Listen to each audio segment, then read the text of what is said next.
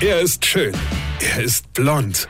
Und er ist der erfolgreichste Comedian aus Rheinland-Pfalz. Ich werd der Pierpasmus. Exklusiv bei RPA1. Sven Hieronymus ist Rocker vom Hocker. Ich habe euch ja gestern schon erzählt, ja, dass die Frau Finke die Bundesjugendspiele abschaffen will, weil ihr Sohn Titus heulend nach Hause kam, weil der Titus nur eine Teilnahmeurkunde bekommen hat und keine Siegerurkunde. Und die Frau hat tatsächlich in Kürze auch noch tausende Unterstützer gefunden. Diskriminierende Verhältnisse. Die einen, also ich meine, die Besten bekommen Urkunden vom Bundespräsidenten unterschrieben, die anderen bekommen halt eine Teilnahmebescheinigung. Da werden individuelle, unterschiedliche Fähigkeiten unserer Nachkommen schon im zarten Schulalter bewertet. Ich sag mal, wie gemein ist das denn, oder? Dann sind die so brutal Benachteiligten anschließend so deprimiert, dass sie sich gar nicht mehr richtig auf DSDS oder Heidi Klums Model Contest, Dschungelcamp oder Schlag den Star konzentrieren können, ja? Die armen Kinderlein. Nur weil sie keine Urkunde bekommen haben, die unser Bundespräsident persönlich, ich betone, persönlich unterschrieben hat.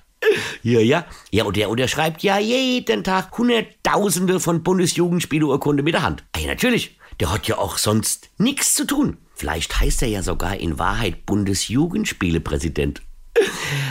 Als ich das alles gelesen habe, habe ich nur gedacht, ey Titus, tu mir einen Gefallen und heul leise. Weine kenn dich.